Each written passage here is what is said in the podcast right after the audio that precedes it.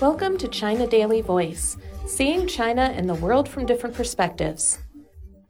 27 people have been punished by the Ministry of Education for dereliction of duty after textbook illustrations published by the People's Education Press caused public uproar for being ugly and containing inappropriate material, the ministry said on Monday. Huang Qiang, party chief and head of People's Education Press, was given serious warning and demerit, while the editor in chief of the publisher, Guo Ge, was removed from the post, issued a serious warning and demerit, the ministry said in a release. Two other people were also removed from their posts, and 17 others were given disciplinary punishment, the release said.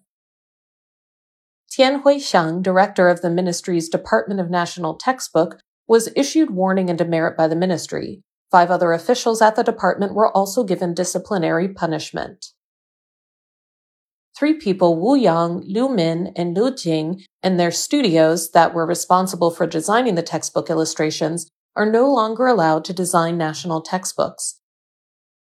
The cartoon illustrations in math textbooks used by primary school students caused an outcry after they were posted by netizens in May and hashtags on the illustrations became top trending topics on social media platforms for days. Many people found the images offensive and unpleasant, as students had small eyes, weird facial expressions, and smiles. The readers could even see the shape of male private parts through the pants of the illustrated boys. Headed by senior officials of the ministry, it launched a thorough investigation into the incident. The investigation found that the illustrations were not beautiful and uplifting and did not conform to public aesthetic habits. Some of the illustrated figures were ugly and did not reflect the bright and uplifting image of Chinese children. Certain illustrations had mistakes and some may have caused misunderstanding, the release said. The publisher's selection process of illustration designers was not thorough and well regulated. Its reviewing process was not strict and it did not value the reader's suggestions, the ministry said. The ministry's Department of National Textbook did not give enough review, guidance, and supervision on textbooks, it added.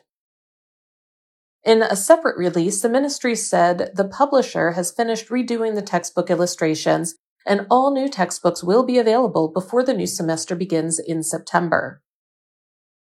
The new illustrations have been revised seven times and reviewed three times and approved by the National Textbook Committee, the release said. The ministry has asked 350 experts to conduct a comprehensive review of all 2,487 sets of textbooks used by primary and secondary school students. That's all for today. This is Stephanie, and for more news and analysis by the paper. Until next time.